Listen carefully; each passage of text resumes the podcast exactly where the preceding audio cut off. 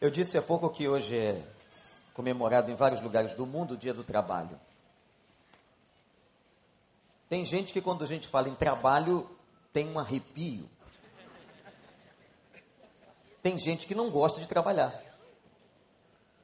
Por que? Eu não sei explicar, irmãos.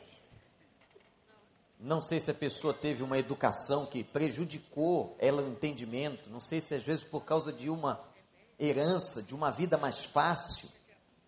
A pessoa não gosta de trabalhar. Quando você abre o livro de Gênesis, capítulo 1, você vai encontrar ali um Deus que fala para que Adão e Eva cultivem a terra. Primeira atividade profissional era a da agricultura. Eles receberiam como recompensa pelo trabalho aquilo que iriam comer. O trabalho está na Bíblia desde o Gênesis. Perpassa toda a Bíblia. Aliás, tem um texto do Velho Testamento que diz uma coisa interessante. Aquele que não quiser trabalhar, que não coma. É claro que nós temos dois tipos de problemas. Tem pessoas que estão desempregadas aleatoriamente à vontade delas.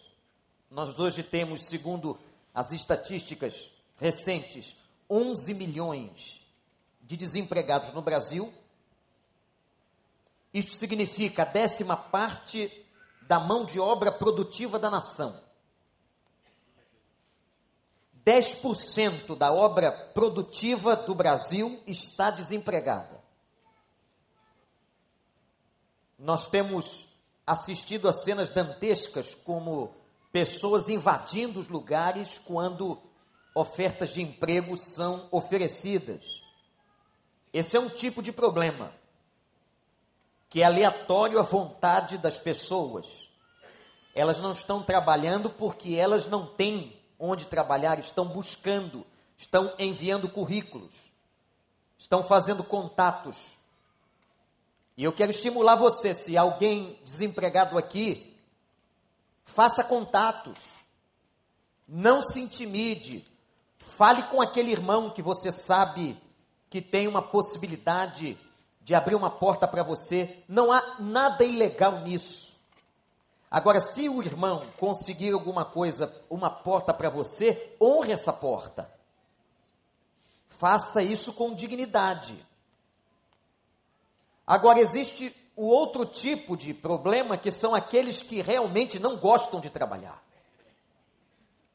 Há pessoas que têm essa situação. Falou em trabalho, ela sente mal-estar.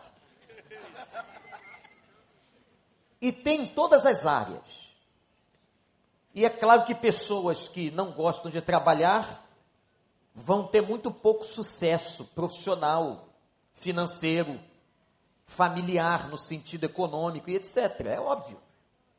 Mas a gente tem que ajudar os nossos filhos, as novas gerações. E uma das primeiras coisas, nós estamos agora no mês de família, né? Vamos tratar sobre famílias. Uma das coisas que você tem que fazer, você que tem filho pequeno, é preste atenção. Não dê tudo que seu filho pede a ele, mesmo que você possa. Segundo, ensine-o a conquistar. É importante ele aprender a conquistar. Ele precisa entender que as coisas têm preço. É muito fácil quando você dá tudo a uma criança, a um neto, e ele tem tanto que ele começa a desprezar aqueles brinquedos caríssimos que você comprou na ReHap nesses lugares de vender brinquedo. E são brinquedos realmente impressionantemente caros. Eu sei que tem irmãos aqui que têm negócios com brinquedos. Não estou falando nada contra você. Mas que são caros, são. Quanto custa uma boneca? Depende da boneca. Quanto custa um carrinho? Depende do carrinho. E geralmente os nossos filhos querem o mais caro. Eles aprendem isso. Uma coisa até cultural. Mas é interessante que na Bíblia, irmãos, e eu não quero falar, não é meu tema hoje de manhã falar sobre propriamente o trabalho, do sustento, do emprego, da vida profissional. Mas eu quero dizer aos irmãos que Deus nos deu um outro trabalho. E sobre esse outro trabalho a situação é mais crítica ainda. Porque ao primeiro trabalho você tem uma recompensa imediata e visível. Quando uma pessoa trabalha numa empresa, um profissional liberal, um autônomo, alguém que tem negócio, ele trabalha porque ele sabe que ele vai ter um retorno financeiro e que isso vai dar sustentação e qualificação à sua vida material. Então a pessoa trabalha sabendo de uma recompensa. Biblicamente isso é justo. Não há nada errado, nada errado nisso. A Bíblia diz assim: digno é o trabalhador do seu salário. Então, se uma pessoa recebe salário pelo que ela trabalha, isso é justo, isso é digno. Mas o outro tipo de trabalho que a Bíblia fala é um trabalho que se refere aos crentes. É um trabalho que a gente diz que é trabalho para Deus. Inúmeras passagens do Velho e do Novo Testamento, os homens e as mulheres de Deus são convocados para trabalharem para o Senhor, para servirem ao Senhor. E aqui a coisa se torna muito mais complicada, porque desde o Velho Testamento, com exceção dos levitas e dos sacerdotes, que viviam em tempo integral no templo e retiravam das ofertas do templo o seu sustento, como acontece até os dias de hoje, não estou aqui abordando distorções, mas eu estou dizendo que isso é a base bíblica e veterotestamentária. Todos os outros eram chamados ao trabalho, eram convocados para trabalhar. E o trabalho de Deus ou para Deus tem a ver com a questão do seu reino na terra. Deus coloca um exército de pessoas salvas, que somos nós, a igreja, não nos leva imediatamente para o céu, isto é, não nos arrebata no momento da conversão, mas Ele nos dá uma missão. E meu irmão, minha irmã, essa missão que você recebeu, que eu recebi, que todo crente recebeu, ela vai durar até o último dia da sua vida. É um trabalho que Deus te deu, é um trabalho com uma natureza mais espiritual e que ele pode ser realizado em várias frentes. E quando Deus nos deu esse trabalho, ele nos capacitou. A capacitação de uma pessoa vem de duas fontes. A primeira fonte é chamada capacitação natural, o que nós chamamos de talentos. Existem questões da formação cerebral e questões de formação de cultura e de hábitos domésticos em que uma vocação é lapidada. Às vezes, o filho de um dentista se torna dentista. Não porque o pai o obrigou, mas porque ele aprendeu a amar a profissão do pai. Às vezes, uma professora tem uma filha também professora. São capacitações naturais. É o que a gente chama de talento. A Bíblia, o Novo Testamento, chama de talento. O talento é intrinsecamente natural. E o talento é alguma coisa que qualquer ser humano tem, independente de ser crente ou não. Qualquer pessoa que nasce, ela nasce com competências cognitivas de inteligência, ela nasce com capacidades e habilidades. Há pessoas, por exemplo, que têm uma grande capacidade de trabalhos manuais. Isso é um tipo de inteligência. Há pessoas que têm habilidades esportivas, é um tipo de inteligência. Todos nós, todos os seres humanos, nascemos com capacitações. Aí o que, que a gente faz ao longo da vida? Devemos aprimorar essas capacitações. Como é que a gente aprimora a capacitação de um indivíduo? A começar pela escola.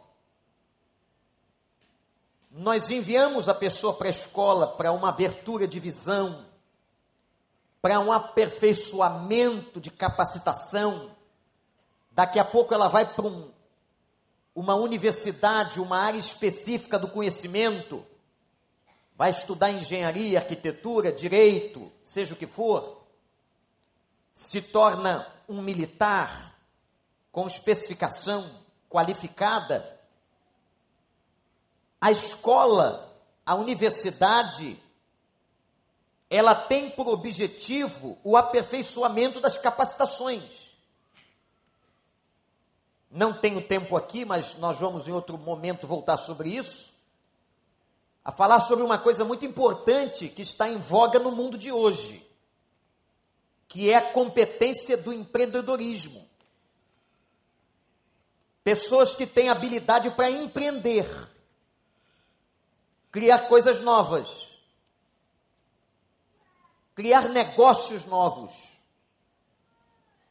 inventar, criatividade. Isso é muito importante nos dias de hoje. Eu vi ontem uma reportagem curiosa, nunca tinha visto isso.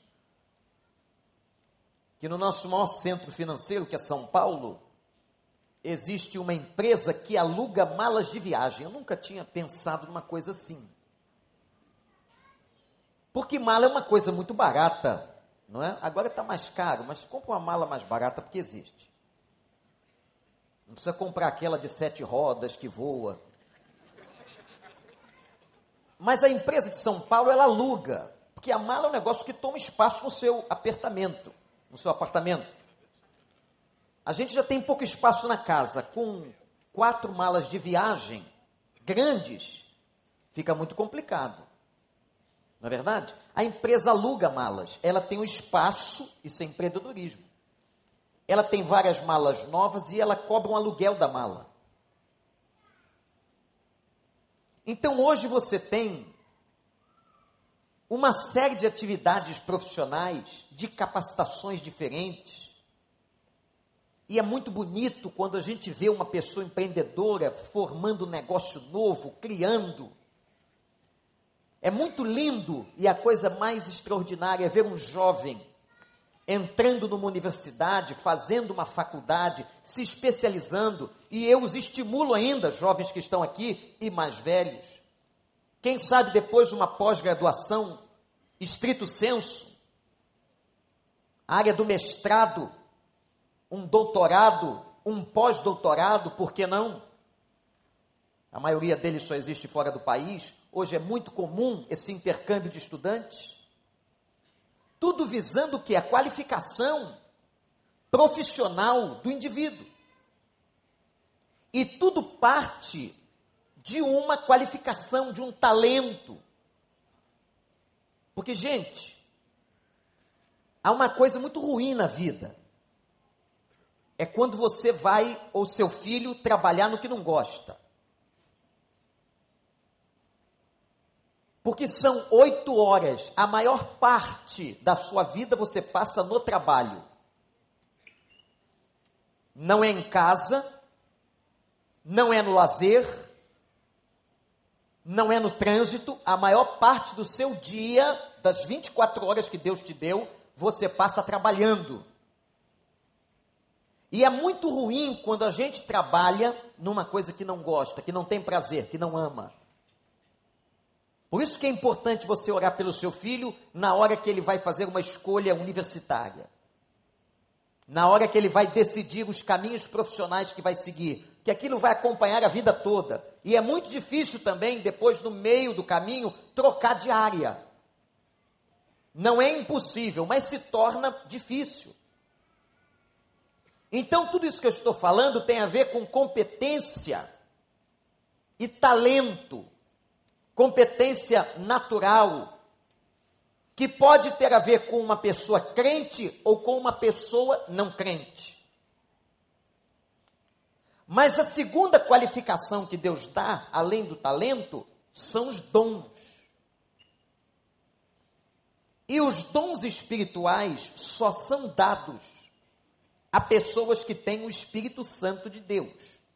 Isto é, somente uma pessoa crente ela recebe um dom espiritual. Segundo o Dr. James Cranner, que para mim é a maior autoridade e escreveu o melhor livro sobre o assunto, nós temos 24 dons espirituais no Novo Testamento, que estão distribuídos não há uma lista única relatando os 24 dons, mas que estão distribuídos nas várias cartas de Paulo, de Pedro, descrevendo qualificações dadas pelo Espírito Santo ao crente. E atenção, você que se converteu e que recebeu o Espírito Santo, você pelo menos tem um dom espiritual além dos talentos naturais, você tem um dom espiritual. Há pessoas que podem ter dois, podem ter três, podem ter quatro, e a Bíblia diz que o dar o dom ou distribuir os dons, segundo a carta aos Coríntios, é uma questão da soberania de Deus. Mas Jesus deixou algo muito claro: que aquele que é capaz e confiável no pouco pode ser confiável no muito.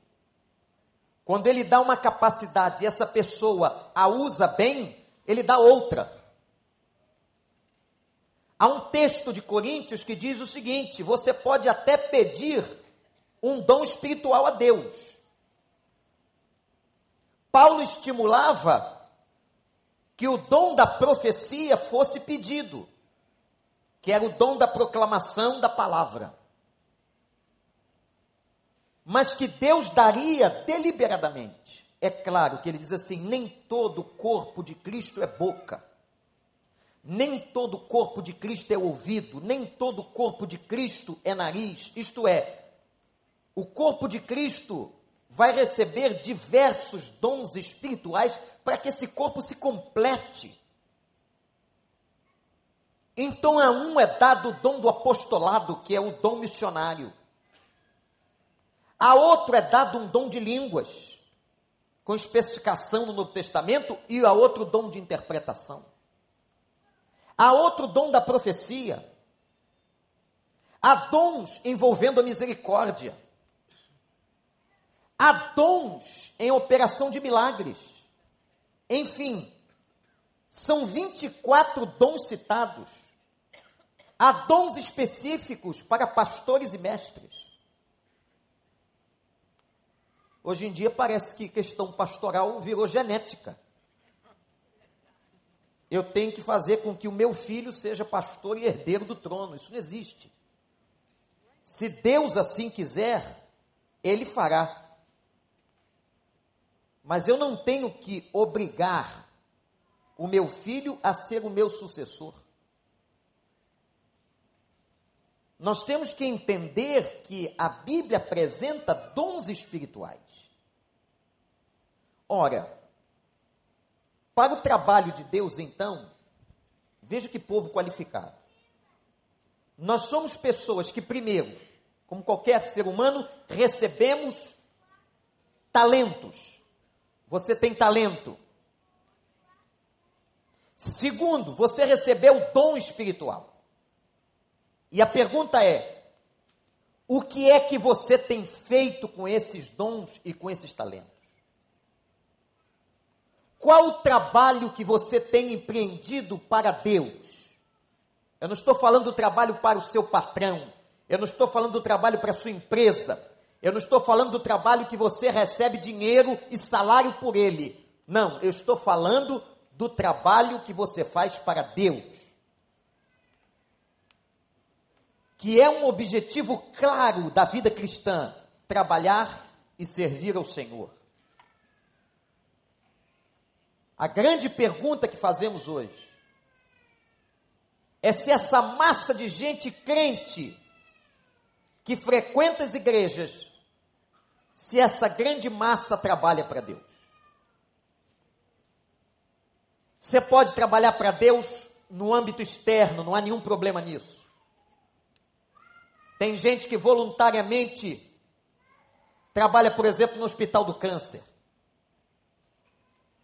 Tem gente que vai voluntariamente a orfanatos, a pessoas dessas, dessa igreja aqui, pessoas que têm compromissos em orfanatos da cidade.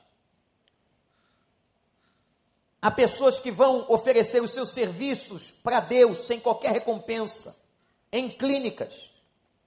Às vezes é um médico, é um psicólogo que dá do seu horário, um dentista, gratuitamente.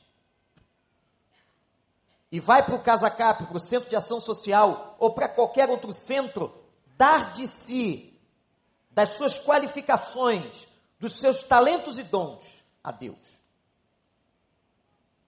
Nós temos aqui na nossa igreja, por exemplo, toda semana um curso de artesanato, onde pessoas que têm essa habilidade vêm até aqui. Irmã Sônia Guio faz isso, oferece o seu talento. E com muita sabedoria, ela usa o talento para evangelizar, e é isso que Deus transforma em dom. Enfim, a pergunta agora se torna pessoal independentemente do seu marido, da sua esposa, do seu filho. Qual é o trabalho que você tem feito para Deus? Hoje é o dia do trabalho. Mas eu quero ampliar a ideia e fazer a pergunta, que é muito mais importante: qual é o trabalho que você tem feito a Deus? Há um texto da Bíblia que eu quero que você abra a sua, Lucas capítulo 10.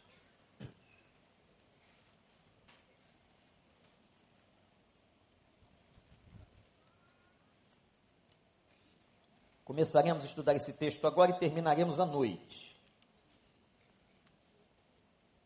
Então você tem que voltar no culto da noite, 19 horas. Tem uns que vão vir para das 17, não tem problema. Depois você pega na internet. Disse, depois disso o Senhor designou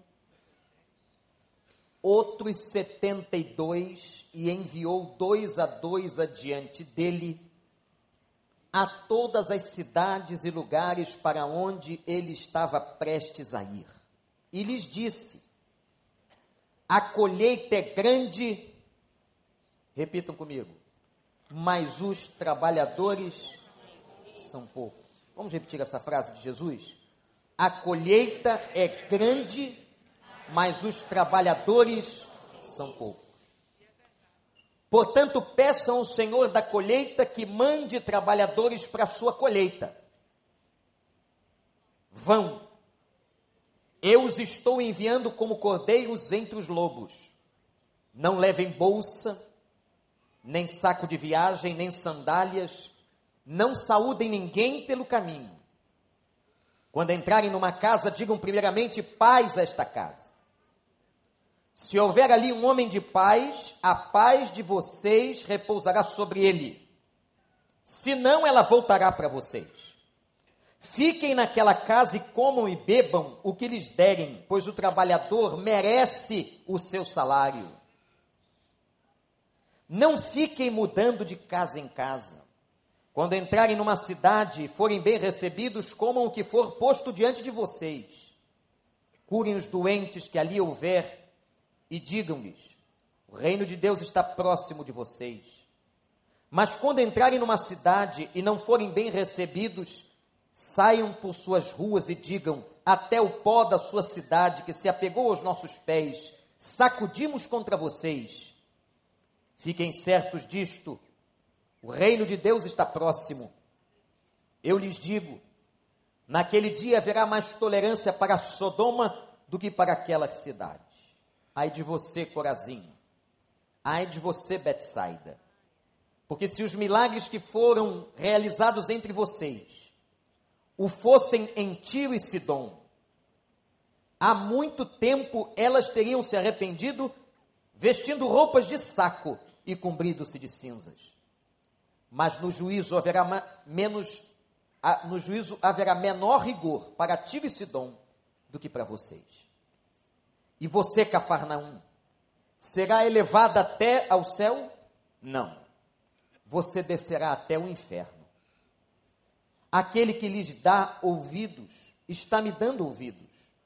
Aquele que os rejeita, está me rejeitando. Mas aquele que me rejeita, está rejeitando aquele que me enviou. Os setenta e dois voltaram alegres e disseram: Senhor, até os demônios se submeteram a nós em teu nome. Ele respondeu: Eu vi Satanás caindo do céu, como relâmpago. Eu lhes dei autoridade para pisarem sobre cobras e escorpiões, sobre todo o poder do inimigo. Nada lhes fará dano, louvado seja o Senhor. Contudo, alegrem-se não porque os espíritos se submeteram a vocês, mas porque seus nomes estão escritos nos céus. Naquela hora, Jesus, exultando no Espírito Santo, exultando no Espírito Santo, disse: Eu te louvo, Pai, Senhor do céu e da terra, porque escondeste estas coisas dos sábios e cultos e as revelastes aos pequeninos. Sim, Pai, pois assim foi do teu agrado. Louvado seja o nome do Senhor. Que texto, hein? Primeira coisa sobre o nosso trabalho, a Deus e para Deus. Ele tem uma natureza. Eu vou passar aqui a descrever alguns pontos da natureza do trabalho para Deus. Quando você coloca a sua vida seus talentos e seus dons. E que nessa manhã o Espírito Santo possa convencer os crentes que porventura estejam aqui ou na internet que ainda não estão trabalhando para Deus, que possam entender que Deus está esperando a sua atitude, a sua ação. Deus está esperando o seu movimento porque Ele te capacitou, Ele te deu saúde, Ele te deu talento, Ele te deu dons. Como é a natureza dessa missão? A primeira coisa que eu quero observar está no versículo primeiro. Ela foi designada. Versículo 1. Olhe para a sua Bíblia. Deixa ela bem aberta aí. O Senhor designou, sublinha essa palavra, que no Novo Testamento grego significa aquele que nomeia alguém. O Senhor nomeou, designou você e a mim. Nós estamos já nomeados. Não é uma nomeação de um ministro que não pode tomar posse, não. É a nomeação de alguém que está nomeado e vai assumir. Você está apto a assumir. Amém? Não há embaraço. Se você é crente e tem o Espírito Santo, você foi designado. Que honra! Que honra ter sido escolhido por Deus, ter sido capacitado por Deus, ter sido nomeado. Você já viu uma nomeação? Quando uma pessoa é nomeada a uma cerimônia de honra, o nome é lido, ela é empossada no cargo. Deus nos nomeou, Deus nos deu posse, Deus nos deu competência. Você foi, meu irmão, minha irmã, designado, designada pelo Espírito Santo de Deus. Outra característica, ainda dentro do versículo primeiro, que diz que ele nomeia 72. Depois, dentro do texto, fala de nomeação de 70. Por que esta dezena?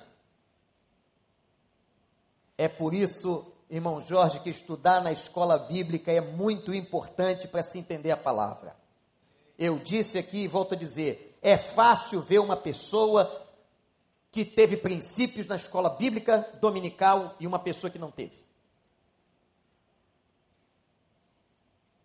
Por que 70? Porque havia no entendimento dos judeus uma simbologia com essa dezena, com esse número. Olha que coisa curiosa.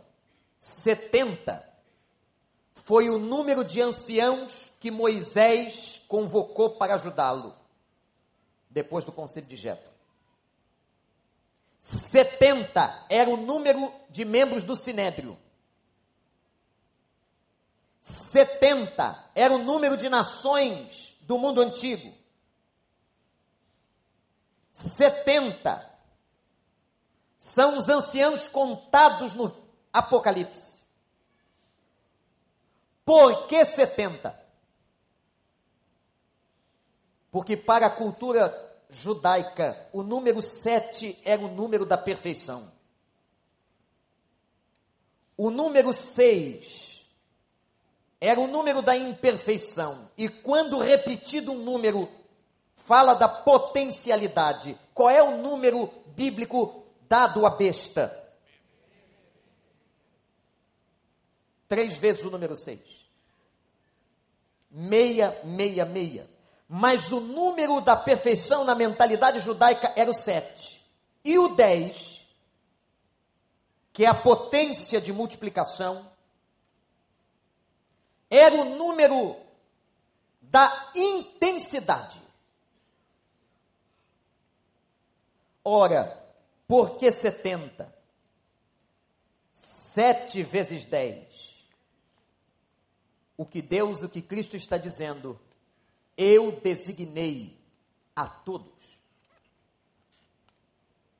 Eu não designei apenas o número 70, mas há uma alusão a todos os servos de Deus, a todo o povo de Deus, ao número da perfeição potencializado na sua intensidade.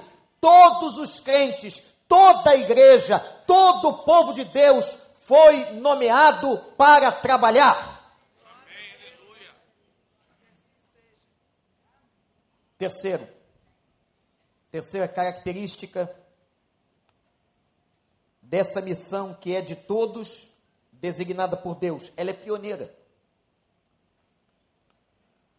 Porque eles são enviados, os 70 são enviados a lugares que nunca haviam sido alcançados. Qual era a atividade apostólica? Preste atenção, hein? Que tem apóstolo aberta por aí hoje e você não sabe, às vezes, qual é o conceito bíblico do apostolado.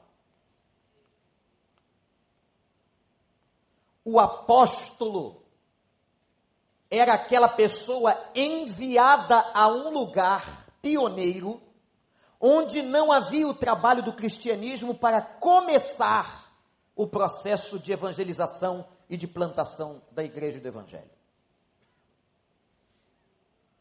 O apostolado hoje virou um título de autoridade. Não tem nada a ver com a Bíblia.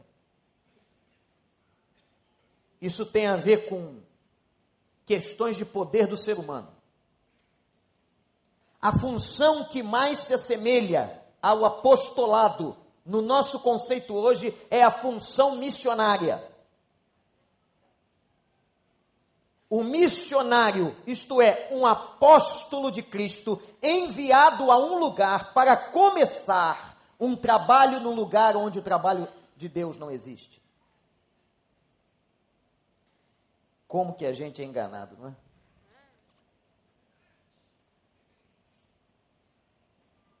A quarta característica da natureza da missão do trabalho de Deus para nós é que ela é cooperativa. Vocês vão de dois em dois. Aliás, desde o Velho Testamento, do título ou do capítulo de Deuteronômio 19, sempre as testemunhas andavam de dois em dois. Como diz a Bíblia, um ajudando o outro, se um tropeçar, o outro levanta.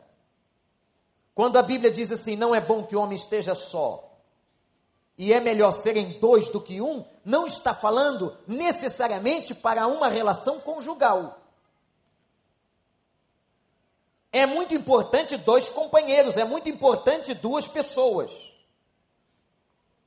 Saiam de dois em dois, isto é, trabalhem em grupo, trabalhem em cooperação. Irmãos, presta atenção, olhe para mim aqui.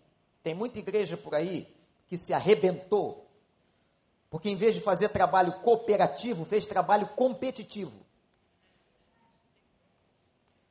Aí, dentro da igreja, uma área queria ser melhor do que a outra. Um líder mais importante que um outro. Um ministério melhor do que o outro ministério. Não há isso no reino de Deus. Todos são igualmente importantes e todos convergem. Atenção, todos convergem para um ponto único. Sabia disso? Qual é o ponto único? O ponto único é a pregação do Evangelho, a proclamação de Jesus Cristo como Senhor.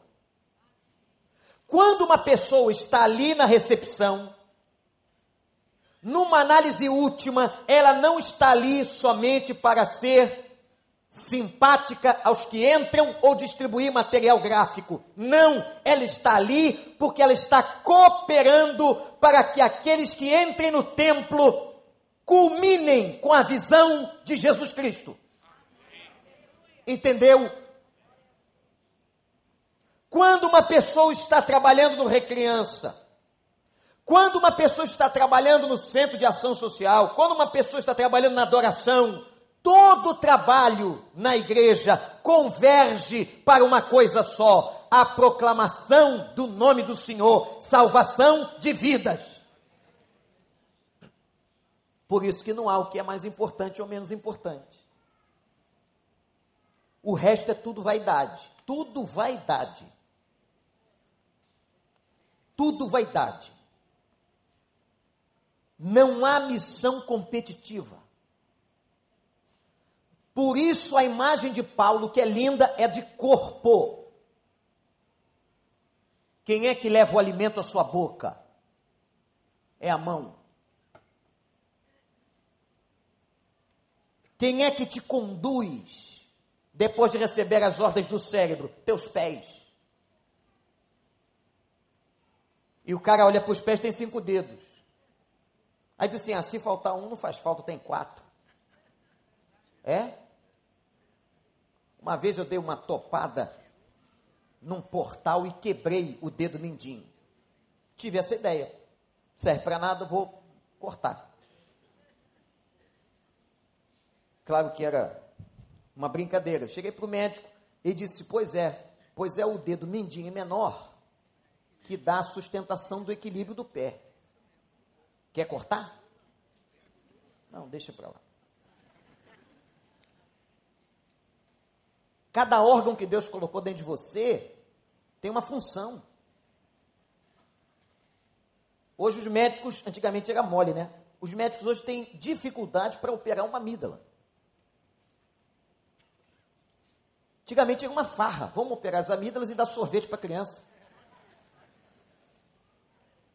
Os médicos hoje zelam só se houver uma necessidade de uma amidalite continuada, que importuna com febres de 40 graus a criança, a família, é outra história. mas cada coisa que Deus colocou no seu corpo é importante. Como cada função no corpo de Cristo é, é importante, cada pessoa que trabalha é importante. Quando um baterista assume ali, não é só para enfeitar a música, mas para ajudar em todo o andamento rítmico, nos ajudar na adoração. Seja qual for, e Jesus ensina assim: e quando vocês tiverem feito tudo no trabalho de vocês para Deus, lembrem-se que vocês são servos inúteis. Ai. Jesus às vezes dizia uma, umas coisas bem fortes, que quando a gente passa na leitura bíblica, passa rápido. Chamou a gente de servo inútil, porque nós estamos ali fazendo o nosso dever, e se ele não capacitasse, se ele não abençoasse, de nada adiantaria. A missão é cooperativa, as igrejas se arrebentam quando passam a ser igrejas competitivas. em que elas competem entre elas ou dentro delas. Líder se achando mais importante, menos importante. Numa igreja dessa aqui não dá para fazer, mas tem igreja pequena. Pastor, cita lá o meu nome, porque fui eu que ornamentei a igreja.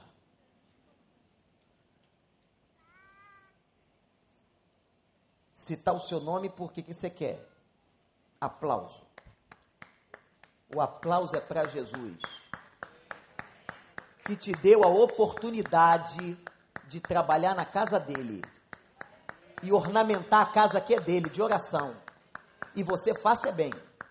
O aplauso é para ele. Nós somos servos inúteis. Se não falar meu nome lá na frente, eu vou embora da igreja.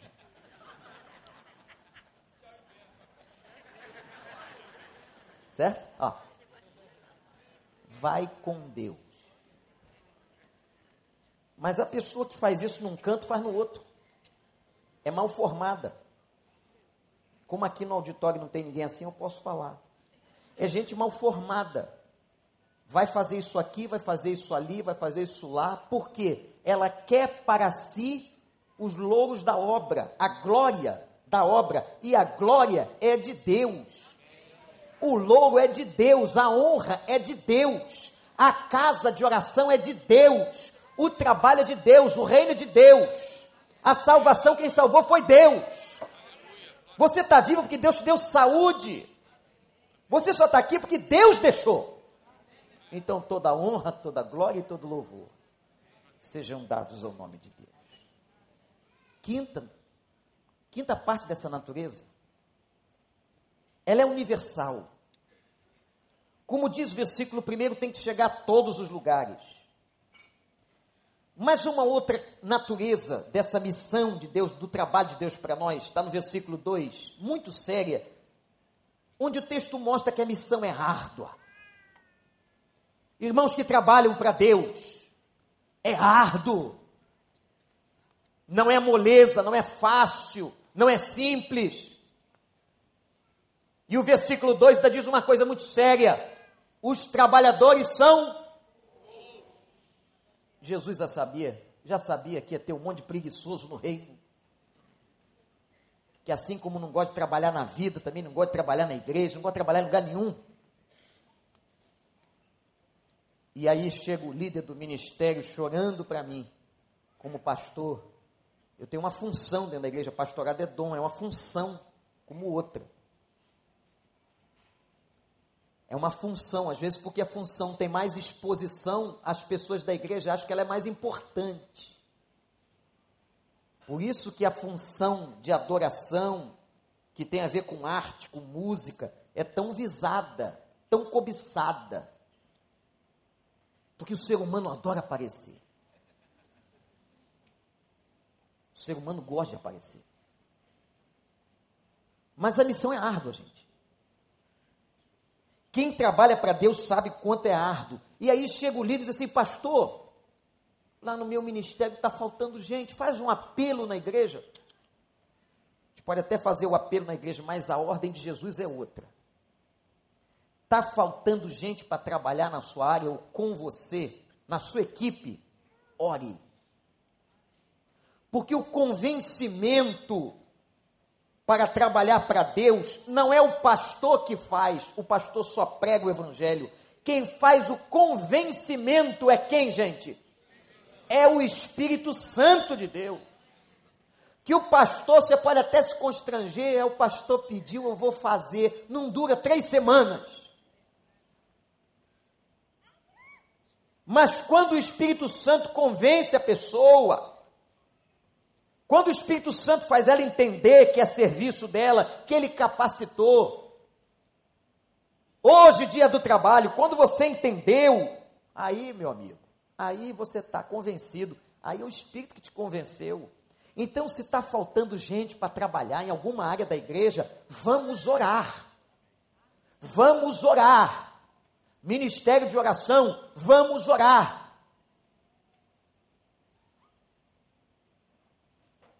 Para que Deus mande trabalhadores para a sua seara. Eu vou dizer uma coisa para vocês, hein? Quando uma pessoa trabalha para Deus no lugar que Deus chamou, ela se sente tão bem. Há uma realização que é muito maior do que a realização do salário que você recebe no trabalho secular. É uma satisfação espiritual, indescritível. Quando a gente trabalha para Deus, agora, a missão é árdua. Dá trabalho. Eu louvo a Deus pela vida dos irmãos. Por exemplo, na área de adoração, vão chegar aqui hoje, que horas, pastor Miquel, para ensaiar, para passar? Eles vão chegar três horas da tarde. Estou dando esse exemplo. Vão passar as afinações de voz e instrumentos. Vão ministrar no culto das cinco. Voltam para um pequeno descanso, voltam para o culto das sete e saem daqui às nove, começam a desmontar tudo isso e vão para casa às dez da noite. No outro dia alguém perguntou assim, pastor, precisa mesmo dar um lanche para eles? Eu, eu só olhei. Eu só olhei para não pecar o irmão voluntariamente chegou às três horas da tarde, sai às dez da noite, voluntariamente. O mínimo que você pode fazer é dar um cafezinho para ele, ou não? Se fosse você servindo a Deus. Não que ele esteja fazendo pelo cafezinho, porque é cafezinho mesmo. É muito pouquinho. Mas sabe o que, que me consola o coração? Eu escrevi isso ontem para um irmão que estava abatido com o trabalho que ele estava fazendo numa outra igreja, eu escrevi assim: leia 1 Coríntios 15, 58. 1 Coríntios 15, 58 diz assim: Meus amados irmãos, sejam firmes e constantes, firmes e constantes, sempre abundantes na obra do Senhor, sabendo que o vosso trabalho não é vão no Senhor, quem nos recompensa é o Senhor não é elogio de ninguém, não é nada material que possa nos oferecer.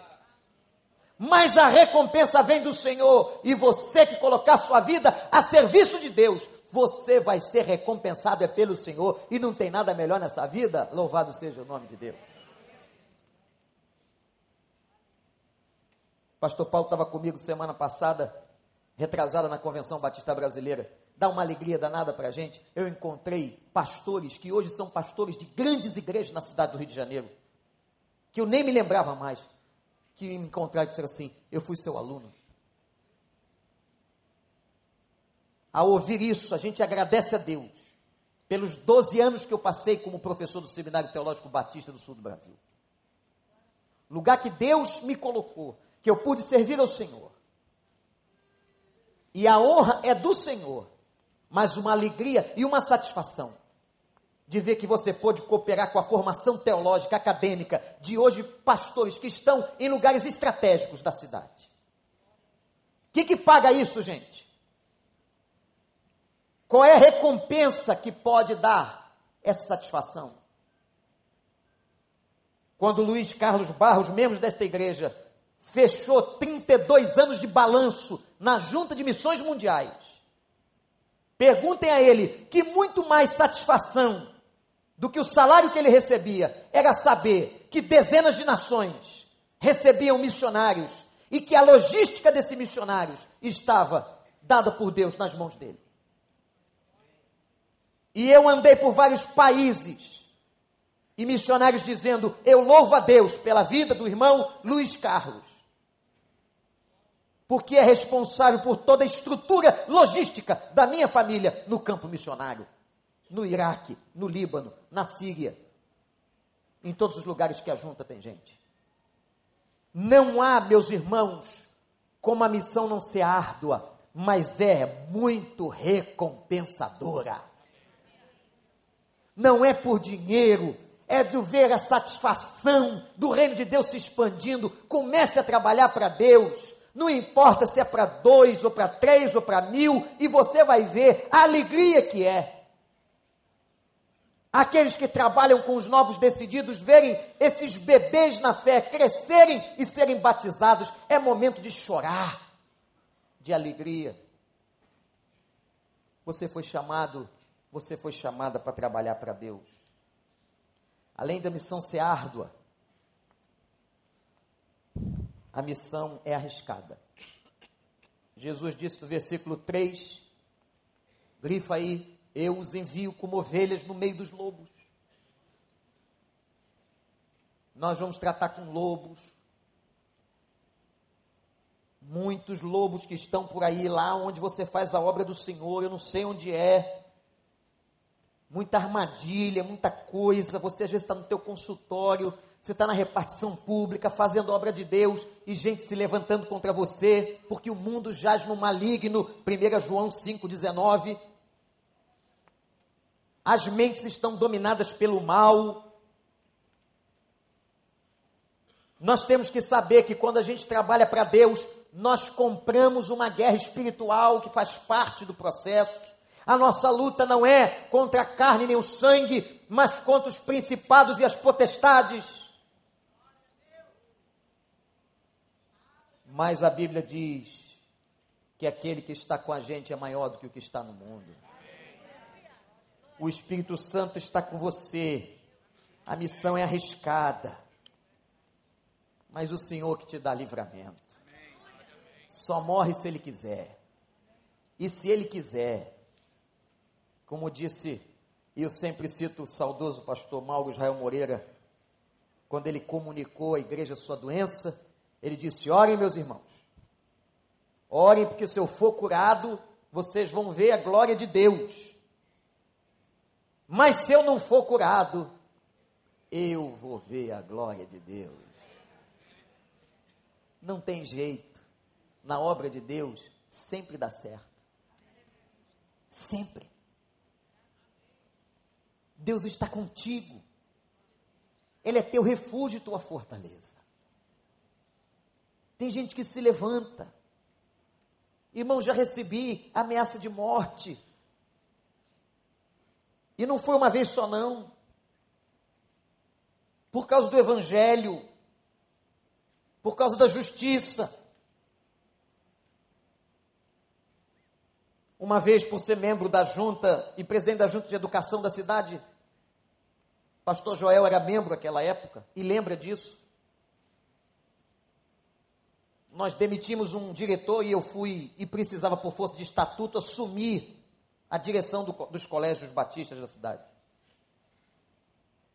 E porque nós estávamos limpando a casa, tirando as veias de corrupção, um homem ligou para a igreja e me ameaçou de morte. Que se eu tocasse numa escola esportiva que o colégio tinha, que eu ia perder a minha vida. Eu falei: Isso é um problema seu. Isso não é problema meu. A minha vida está nas mãos do Senhor. Quando Policarpo foi ser morto, aos 90 anos, nós vamos matar você. 90 anos a tua chance é se arrepender e abandonar esse Cristo, parar de pregar, deixar de ser bispo, abandona essa igreja, só renunciar.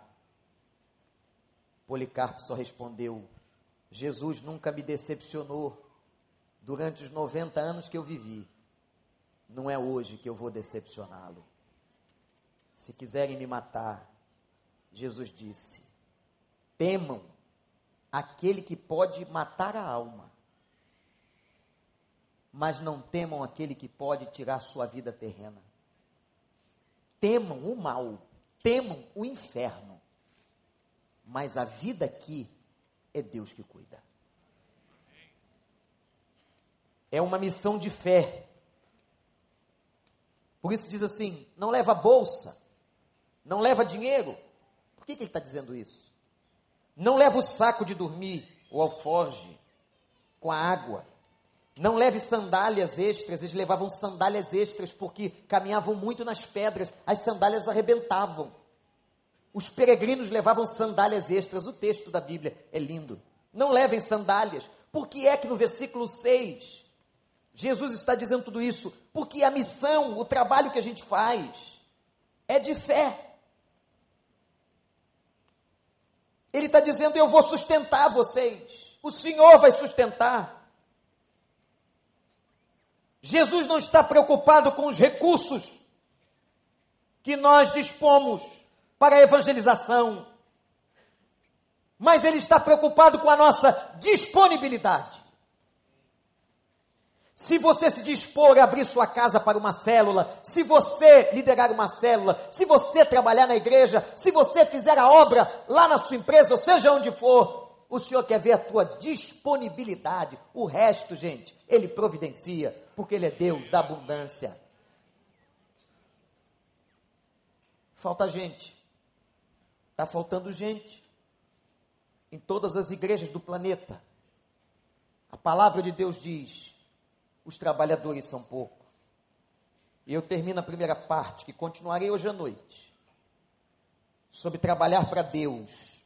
E à noite eu quero falar com vocês sobre a ação do diabo. Quando o texto declara que o raio caiu do céu, aguardem. Mas no versículo 4 ele diz que é urgente. Fala assim: vão pelo caminho, não saúdem ninguém não parem para bater papo. É isso. Entenderam? A gente gasta muito tempo só batendo papo, jogando conversa fora. Jogar conversa fora é bom, é terapêutico, mas não toda hora, não o dia inteiro. Jogando conversa fora, pessoalmente, no WhatsApp, no Facebook e por aí vai. A missão é urgente.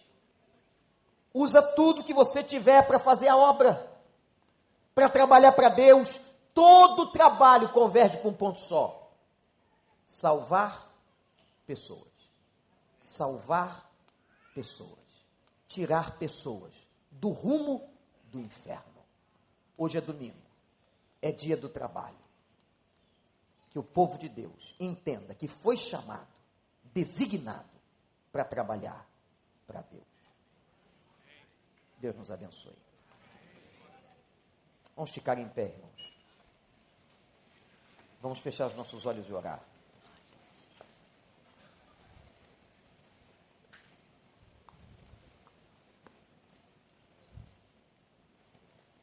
Queria que você agora com Deus sozinho, se você já trabalha para Deus em alguma área, que você peça a Deus que te dê persistência não desista. Não desista do trabalho de Deus por causa de pessoas. Nunca. Porque não foram pessoas que te chamou. Você foi designado pelo Senhor. Pede a Deus, você que trabalha para Deus, para Deus te dar força, sabedoria, para Deus te dar inteligência. E se porventura alguém aqui que ainda não trabalha para Deus, Pede a Deus que abra uma porta. Converse com Deus sobre os talentos, os dons que você tem. Reconheça os dons espirituais que você tem. E bota a mão no arado. Coloca a mão no arado, não olha para trás. Faz a obra. Faz o trabalho. Porque não há nada melhor do que trabalhar para Deus. A recompensa do trabalho humano é só aqui na terra. Mas a recompensa do trabalho para Deus é celestial, é eterna. Ajuda-nos, Senhor. Dá forças aos cansados, aqueles que trabalham, mas cansam, são atacados. Dá força, Senhor, para que hoje, nesse dia, celebramos o dia do trabalho, essas pessoas possam ter as forças revigoradas pelo Espírito Santo. E aqueles, ó Deus, que ainda não estão trabalhando, que o teu Espírito os convença e que possam lançar mão ao orado, porque a missão é urgente. Tem muita gente precisando daquilo que nós temos, da mensagem que nós professamos. Em nome de Jesus. Adore o Senhor.